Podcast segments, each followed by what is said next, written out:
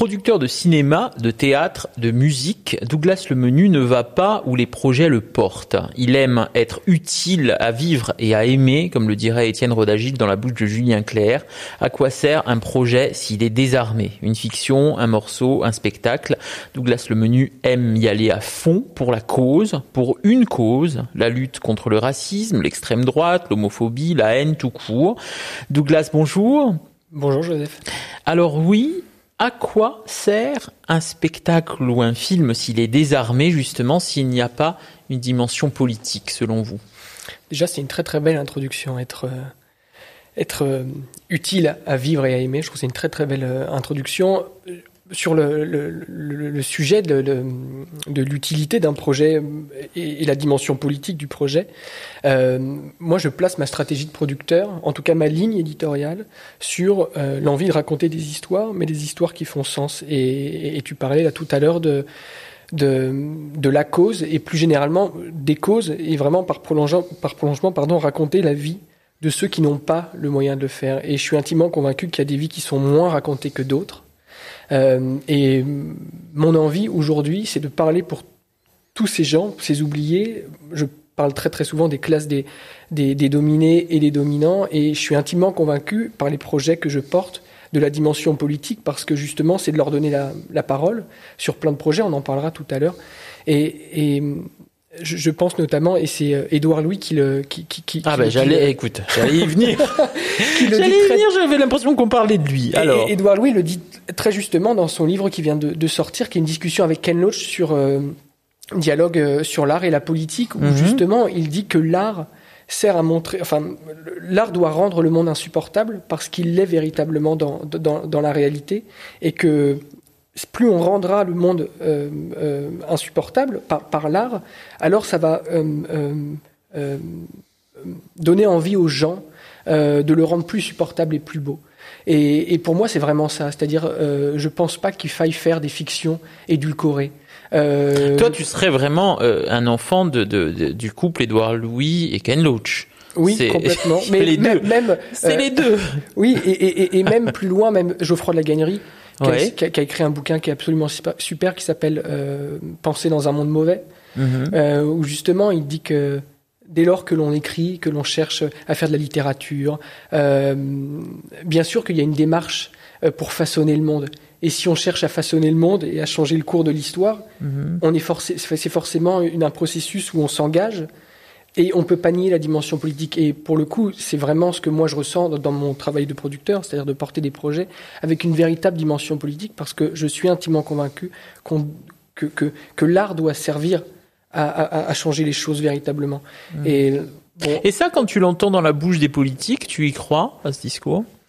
Ah, Je suis pas sûr que eux ont cette volonté de vouloir changer les choses. Ça, c'est sûr, et on le voit aujourd'hui. Ouais. La volonté politique telle qu'elle est aujourd'hui, Mmh. Euh, n'est pas du tout dans, dans, dans, dans ce, dans, cette mouvance-là. Euh, D'ailleurs, c'est drôle. Euh, moi, je, je, je viens d'une famille populaire, je viens de province, je suis un militant euh, politique, et, euh, et, et, ça me fait toujours sourire quand je repense à Mélenchon, qui lui, très souvent, euh, quand il s'adresse aux, aux, classes populaires en leur disant ne faites pas le choix de l'abstention. il faut s'occuper de politique parce que quoi qu'il arrive, la politique s'occupe de vous. Et, mmh. et, je trouve que c'est très juste parce que il y a une il y a un vrai intérêt à s'occuper de la, de la chose politique parce que la politique guide nos vies et, et ce qu'il faut bien avoir conscience et Édouard Louis le raconte très très bien c'est que les gens qui font de la politique qui nous imposent des décisions politiques et parfois la, la violence des décisions politiques ou plutôt même la violence des décisions politiques les classes euh, des dominés ne peuvent pas s'extraire de la vie euh, politique, de la décision politique. Mais ceux qui font les lois, ceux qui font de la politique, eux, ont tous les moyens de s'extraire de, cette, euh, de, de, la décision politique. Euh, voilà. Parle-nous du petit Bougnoul.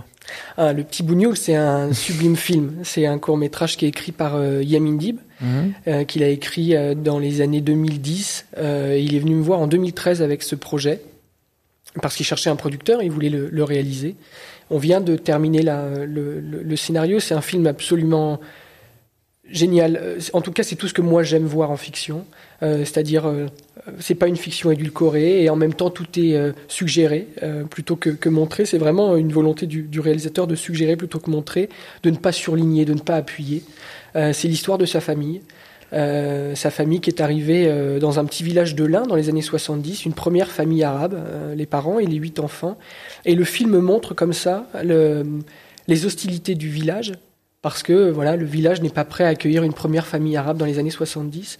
Et le film va montrer toutes les hostilités contre ce petit, euh, ce, petit bougnoul, euh, Yamin, qui a 8 ans, et puis les hostilités contre sa famille, jusqu'à l'hostilité suprême qui va être euh, l'accident de voiture. Yamin va se faire renverser, va être plongé dans un long coma, et, et le coma va être pensé un peu comme une renaissance, euh, il aura toujours 8 ans en sortant de ce coma, mais avec un vrai regard d'adulte sur, sur ce qu'est la vie. Et le regard des habitants du village, lui, a changé? Légèrement. Euh, c'est drôle parce que le, film s'ouvre avec euh, un, copain de sa classe qui le bouscule et qui l'insulte de petit bougnoul. Lui ne sait pas ce que c'est. Mhm. Et il prend conscience en grandissant de, de ce qu'est l'insulte le petit bougnoul. Et même de montrer que l'enfant qui prononçait l'insulte le petit bougnoul ne savait pas du tout ce qui leur tournait.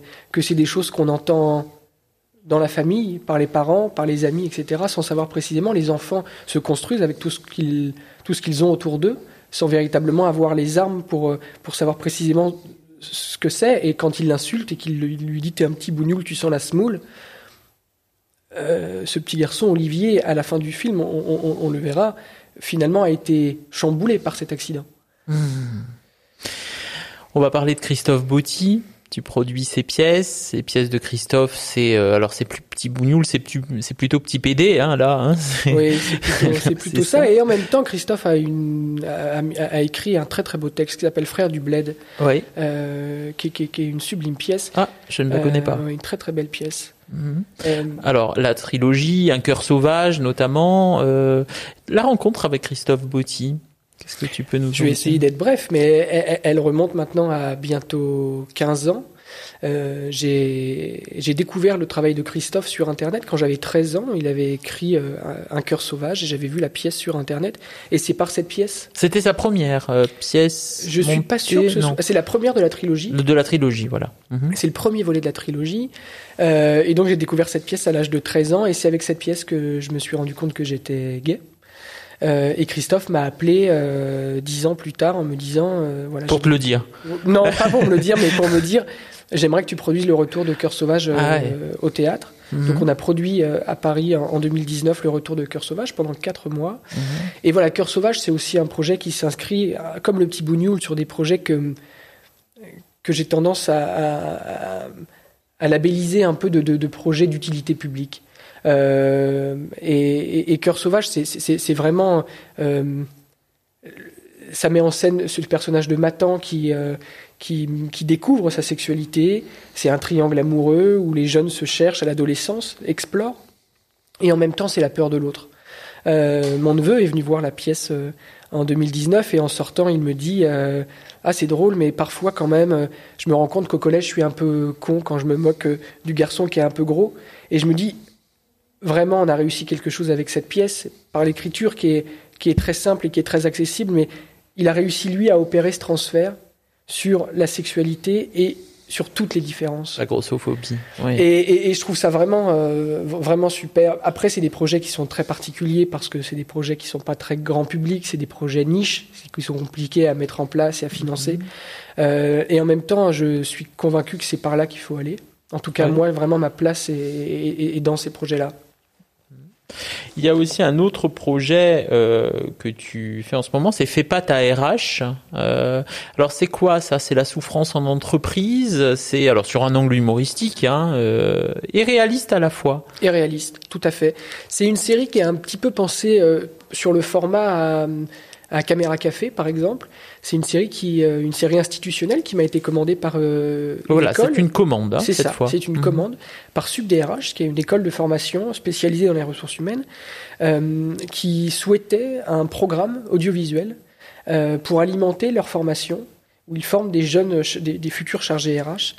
Et l'idée de, Sophie Cavaliero, qui est la créatrice et l'autrice de, la série, c'était de réinventer une série de fiction à destination pour une exploitation institutionnelle.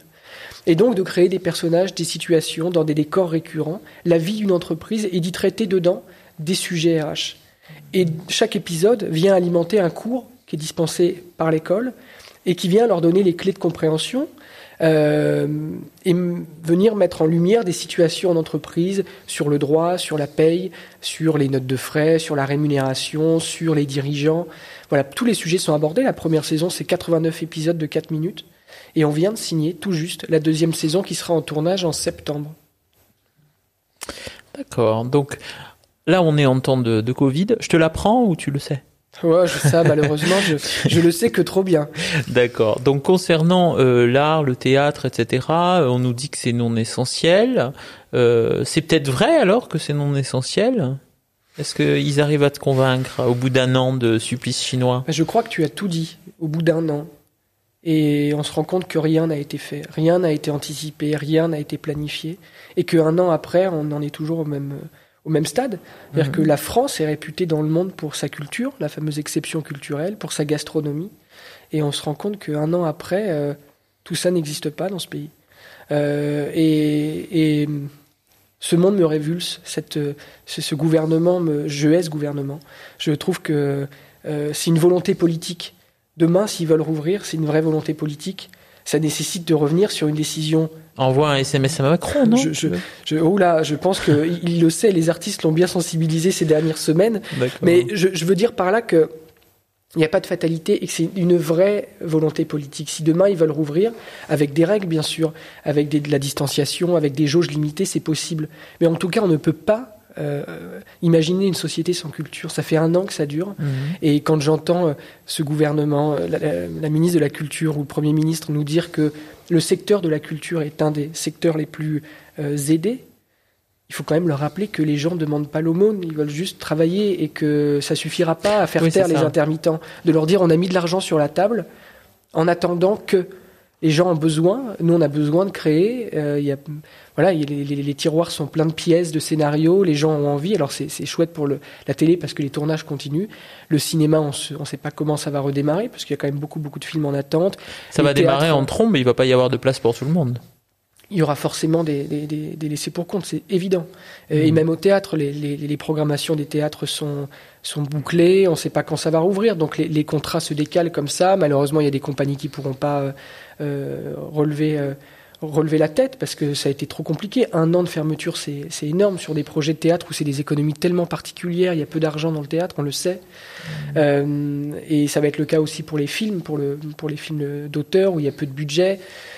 Je sais que tu devrais être au Festival of d'Avignon cette année, que l'année dernière tu devais y être aussi et que ça a été annulé comme chacun sait. Là, est-ce que tu es optimiste? En tout cas, on est, on est, on est prêt. Euh, on s'est mis en heure de bataille pour être prêt et pour jouer euh, Mariage contre la montre, une pièce qui est mise en scène par euh, Christophe Botti, qui est écrite par le Québécois Sid. voilà, les répétitions vont reprendre. On, lance tout le travail avec les équipes de communication et en même temps, c'est très très compliqué de se projeter parce que même le festival Off est en train de, de réfléchir à comment tenir cette édition dans ces conditions, c'est-à-dire en même temps de les mesures sanitaires, des mesures fortes euh, sur le point, sur les aspects euh, écologiques, c'est-à-dire euh, fini le tractage, fini les affiches, avec Avignon sans Avignon, quoi. Un, oui, un, Avignon très très particulier. Mmh. et même nous, ça nous interroge de savoir est-ce que ça vaut la peine d'y aller dans ces conditions. Oui. à ton avis, de producteur, est-ce que ça vaut la peine? Moi, je crois que dès lors que l'on pourra jouer, il faut le faire parce que c'est ce qu'on réclame depuis si longtemps. Donc euh, bien sûr, si le festival se tient, on sera là. Maintenant, j'espère qu'il y aura un véritable accompagnement des pouvoirs publics parce que cette édition, Avignon coûte beaucoup, beaucoup d'argent pour les compagnies qui souhaitent le faire et, on n'y arrivera pas dans ces conditions-là, on n'y arrivera pas. On parle en ce moment de jauge dégradée, 35%. 35, 30, 35. 30, 35. Mais mm. surtout, bon, nous, on est dans une salle au Cinévox de 170 places, mais des théâtres qui sont parfois entre 40 et 80 places. 35% de 80, c'est ridicule. Euh, je sais même pas. Tu vas jouer pour ta mère, quoi. Ouais, c'est hein, ça. Et je sais même pas comment les, les, les, comédiens vont avoir l'envie de jouer, même s'ils ont cette envie depuis un an de retrouver le plateau, et c'est indiscutable. Mais, mais d'avoir cette énergie dans la salle de, de, porter une pièce. Nous, c'est une comédie de boulevard. Je ne peux pas croire que, que cette pièce euh, euh la peine d'être jouée s'il n'y a pas de public. On a besoin d'émulation du public. Merci beaucoup Douglas d'avoir été là. Merci à toi. Bon courage à toi pour, euh, pour ce renouveau là imminent. Oui, merci beaucoup Joseph. À bientôt. Au revoir.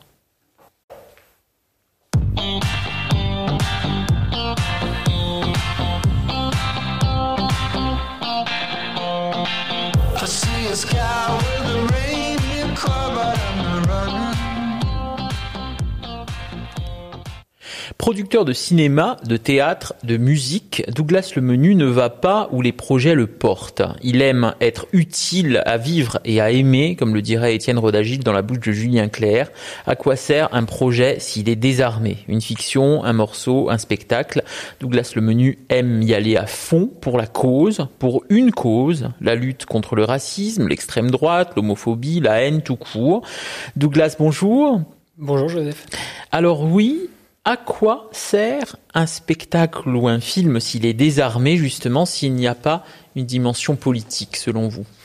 Déjà, c'est une très très belle introduction, être, euh, euh, utile à vivre et à aimer. Je trouve que c'est une très très belle euh, introduction sur le, sujet de, l'utilité d'un projet et, la dimension politique du projet, euh, moi je place ma stratégie de producteur, en tout cas ma ligne éditoriale, sur euh, l'envie de raconter des histoires, mais des histoires qui font sens. Et, tu parlais là tout à l'heure de, la cause et plus généralement des causes et vraiment par, prolongeant, par prolongement pardon, raconter la vie de ceux qui n'ont pas le moyen de le faire. Et je suis intimement convaincu qu'il y a des vies qui sont moins racontées que d'autres euh, et mon envie aujourd'hui, c'est de parler pour tous ces gens, ces oubliés. Je parle très très souvent des classes des, des, dominés et des dominants, et je suis intimement convaincu par les projets que je porte de la dimension politique, parce que justement, c'est de leur donner la, la, parole sur plein de projets, on en parlera tout à l'heure.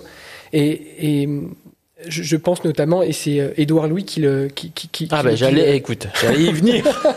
j'allais y venir, j'avais l'impression qu'on parlait de lui. Alors. Édouard Louis le dit très justement dans son livre qui vient de, de sortir, qui est une discussion avec Ken Loach sur euh, dialogue euh, sur l'art et la politique, où mhm. justement il dit que l'art sert à montrer, enfin, l'art doit rendre le monde insupportable parce qu'il l'est véritablement dans, dans, dans la réalité et que plus on rendra le monde euh, euh, insupportable par, l'art, alors ça va euh, donner envie aux gens de le rendre plus supportable et plus beau. Et, pour moi, c'est vraiment ça. C'est-à-dire, je pense pas qu'il faille faire des fictions édulcorées. Toi, tu serais vraiment un enfant de, du couple Édouard Louis et Ken Loach. Oui, complètement. Mais les deux. Même, c'est les deux. Oui, et, et, même plus loin, même Geoffroy de la Gagnerie, qui, a, écrit un bouquin qui est absolument super, qui s'appelle euh, Penser dans un monde mauvais, mhm. euh, où justement il dit que dès lors que l'on écrit, que l'on cherche à faire de la littérature, euh, bien sûr qu'il y a une démarche euh, pour façonner le monde. Et si on cherche à façonner le monde et à changer le cours de l'histoire, mhm. on est forcé, c'est forcément un processus où on s'engage et on peut pas nier la dimension politique. Et pour le coup, c'est vraiment ce que moi je ressens dans mon travail de producteur, c'est-à-dire de porter des projets avec une véritable dimension politique, parce que je suis intimement convaincu que, que, que l'art doit servir à, à, à, changer les choses véritablement. Mmh. Et, Et ça, quand tu l'entends dans la bouche des politiques, tu y crois à ce discours? Ah, Je suis pas sûr que eux ont cette volonté de vouloir changer les choses. Ça, c'est sûr, et on le voit aujourd'hui. La volonté politique telle qu'elle est aujourd'hui, Mhm. Euh, n'est pas du tout dans, dans, dans, ce, dans, dans cette mouvance-là. Euh, D'ailleurs, c'est drôle. Euh, moi, je, je, je viens d'une famille populaire, je viens de province, je suis un militant euh, politique, et, euh, et, et, ça me fait toujours sourire quand je repense à Mélenchon, qui lui très souvent, quand il s'adresse aux, aux, classes populaires, en leur disant ne faites pas le choix de l'abstention. il faut s'occuper de politique parce que quoi qu'il arrive, la politique s'occupe de vous. Et, et, je trouve que c'est très juste parce que il y, a une, il y a un vrai intérêt à s'occuper de la, de la, chose politique parce que la politique guide nos vies. Et, et ce qu'il faut bien avoir conscience, et Édouard Louis le raconte très très bien, c'est que les gens qui font de la politique, qui nous imposent des décisions politiques et parfois la, la violence des décisions politiques, ou plutôt même la violence des décisions politiques, les classes euh, des dominés ne peuvent pas s'extraire de la vie euh, politique, de la décision politique. Mais ceux qui font les lois, ceux qui font de la politique, eux, ont tous les moyens de s'extraire de, euh, de, de, la décision politique. Euh, voilà. Parle-nous du petit bougnoul. ah, Le Petit Bougnoul, c'est un sublime film. C'est un court métrage qui est écrit par euh, Yamin Dib, euh, qu'il a écrit dans les années 2010. il est venu me voir en 2013 avec ce projet parce qu'il cherchait un producteur, il voulait le, réaliser. On vient de terminer le, scénario. C'est un film absolument génial. En tout cas, c'est tout ce que moi j'aime voir en fiction. C'est-à-dire c'est pas une fiction édulcorée et en même temps tout est euh, suggéré euh, plutôt que, montré. C'est vraiment une volonté du, réalisateur de suggérer plutôt que montrer, de ne pas surligner, de ne pas appuyer. Euh, c'est l'histoire de sa famille. Sa famille qui est arrivée dans un petit village de l'Ain dans les années 70, une première famille arabe, les parents et les huit enfants. Et le film montre comme ça le, les hostilités du village, parce que voilà, le village n'est pas prêt à accueillir une première famille arabe dans les années 70. Et le film va montrer toutes les hostilités contre ce petit, euh, ce, petit bougnoul, euh, Yamin, qui a 8 ans, et puis les hostilités contre sa famille, jusqu'à l'hostilité suprême qui va être euh, l'accident de voiture. Yamin va se faire renverser, va être plongé dans un long coma, et, et le coma va être pensé un peu comme une renaissance, euh, il aura toujours 8 ans en sortant de ce coma, mais avec un vrai regard d'adulte sur, sur ce qu'est la vie. Et le regard des habitants du village, lui, a changé? Légèrement. Euh, c'est drôle parce que le, film s'ouvre avec euh, un, copain de sa classe qui le bouscule et qui l'insulte de petit bougnoul. Lui ne sait pas ce que c'est. Mhm. Et il prend conscience en grandissant de, de ce qu'est l'insulte le petit bougnoul. Et même de montrer que l'enfant qui prononçait l'insulte le petit bougnoul ne savait pas du tout ce qui leur tournait. Que c'est des choses qu'on entend dans la famille, par les parents, par les amis, etc., sans savoir précisément. Les enfants se construisent avec tout ce qu'ils, ont autour d'eux, sans véritablement avoir les armes pour, euh, pour savoir précisément ce que c'est. Et quand il l'insulte et qu'il lui dit T'es un petit bougnoul, tu sens la smoule, euh, ce petit garçon, Olivier, à la fin du film, on, le verra, finalement a été chamboulé par cet accident. Hmm. On va parler de Christophe Botti tu produis ces pièces. Ces pièces de Christophe, c'est euh, alors c'est plus petit bougnoul, c'est plutôt petit PD hein, là. Hein, oui, c'est plutôt, ça. Et en même temps, Christophe a, une, a, écrit un très très beau texte qui s'appelle Frère du bled, oui. euh, qui, qui, qui, est une sublime pièce. Ah, je ne la connais pas. Euh, une très très belle pièce. Mhm. Euh, alors la trilogie, Un cœur sauvage notamment, la rencontre avec Christophe Botti. Qu'est-ce que tu peux nous Je vais essayer d'être bref, mais elle, remonte maintenant à bientôt 15 ans. Euh, j'ai découvert le travail de Christophe sur Internet quand j'avais 13 ans. Il avait écrit euh, Un cœur sauvage et j'avais vu la pièce sur Internet. Et c'est par cette pièce. C'était sa première euh, pièce. Je suis pas sûr. C'est la première de la trilogie. De la trilogie, voilà. Mhm. C'est le premier volet de la trilogie. et donc j'ai découvert cette pièce à l'âge de 13 ans et c'est avec cette pièce que je me suis rendu compte que j'étais gay. Euh, et Christophe m'a appelé euh, dix ans plus tard en me disant euh, voilà. Pour te le dire. Non, pas pour me le dire, mais pour me dire j'aimerais que tu produises le retour de Cœur Sauvage ah au théâtre. Mhm. Donc on a produit à Paris en, 2019 le retour de Cœur Sauvage pendant quatre mois. Mhm. Et voilà, Cœur Sauvage, c'est aussi un projet qui s'inscrit, comme le petit Bougnoul, sur des projets que, que j'ai tendance à, à, labelliser un peu de, de, de projets d'utilité publique. Euh, et, et, Cœur sauvage, c'est vraiment euh, ça met en scène ce personnage de Matan qui, euh, qui, découvre sa sexualité. C'est un triangle amoureux où les jeunes se cherchent à l'adolescence, explorent, et en même temps c'est la peur de l'autre. Euh, mon neveu est venu voir la pièce euh, en 2019 et en sortant il me dit ah c'est drôle mais parfois quand même je me rends compte qu'au collège je suis un peu con quand je me moque du garçon qui est un peu gros et je me dis vraiment, on a réussi quelque chose avec cette pièce, par l'écriture qui est, qui est très simple et qui est très accessible, mais il a réussi, lui, à opérer ce transfert sur la sexualité et sur toutes les différences. La grossophobie. Oui. Et, et, je trouve ça vraiment, euh, vraiment super. Après, c'est des projets qui sont très particuliers parce que c'est des projets qui sont pas très grand public, c'est des projets niches qui sont compliqués à mettre en place et à financer. Euh, et en même temps, je suis convaincu que c'est par là qu'il faut aller. En tout cas, moi, vraiment, ma place est dans ces projets-là. Il y a aussi un autre projet euh, que tu fais en ce moment, c'est Fais pas ta RH. Euh, alors c'est quoi ça? C'est la souffrance en entreprise? C'est alors sur un angle humoristique hein, euh, et réaliste à la fois. Et réaliste, tout à fait. C'est une série qui est un petit peu pensée sur le format à Caméra Café, par exemple.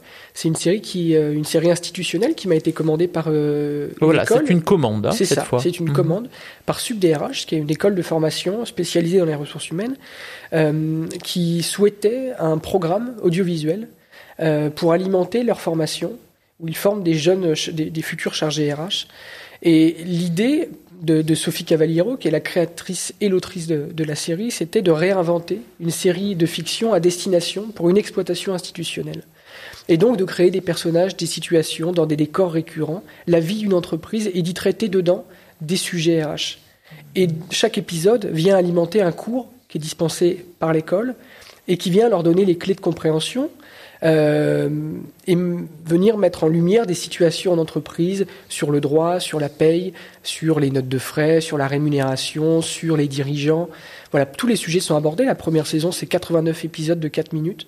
Et on vient de signer tout juste la deuxième saison qui sera en tournage en septembre. D'accord. Donc là, on est en temps de, de Covid. Je te l'apprends ou tu le sais? Ouais, ça, malheureusement, je, je le sais que trop bien. D'accord. Donc, concernant euh, l'art, le théâtre, etc., euh, on nous dit que c'est non essentiel. Euh, c'est peut-être vrai alors que c'est non essentiel? Est-ce qu'ils arrivent à te convaincre au bout d'un an de supplice chinois? Je crois que tu as tout dit au bout d'un an. Et on se rend compte que rien n'a été fait, rien n'a été anticipé, rien n'a été planifié, et qu'un an après, on en est toujours au même au même stade. C'est-à-dire mhm. que la France est réputée dans le monde pour sa culture, la fameuse exception culturelle, pour sa gastronomie. Et on se rend compte qu'un an après, euh, tout ça n'existe pas dans ce pays. Euh, et, ce monde me révulse, cette, ce, gouvernement, me, je hais ce gouvernement. Je trouve que euh, c'est une volonté politique. Demain, s'ils veulent rouvrir, c'est une vraie volonté politique. Ça nécessite de revenir sur une décision Envoie un SMS à Macron, non je, je, je, oh là, je pense qu'il le sait, les artistes l'ont bien sensibilisé ces dernières semaines. Mais je, je, veux dire par là que il n'y a pas de fatalité et que c'est une vraie volonté politique. Si demain ils veulent rouvrir, avec des règles bien sûr, avec des, de la distanciation, avec des jauges limitées, c'est possible. Mais en tout cas, on ne peut pas euh, imaginer une société sans culture. Ça fait un an que ça dure. Mhm.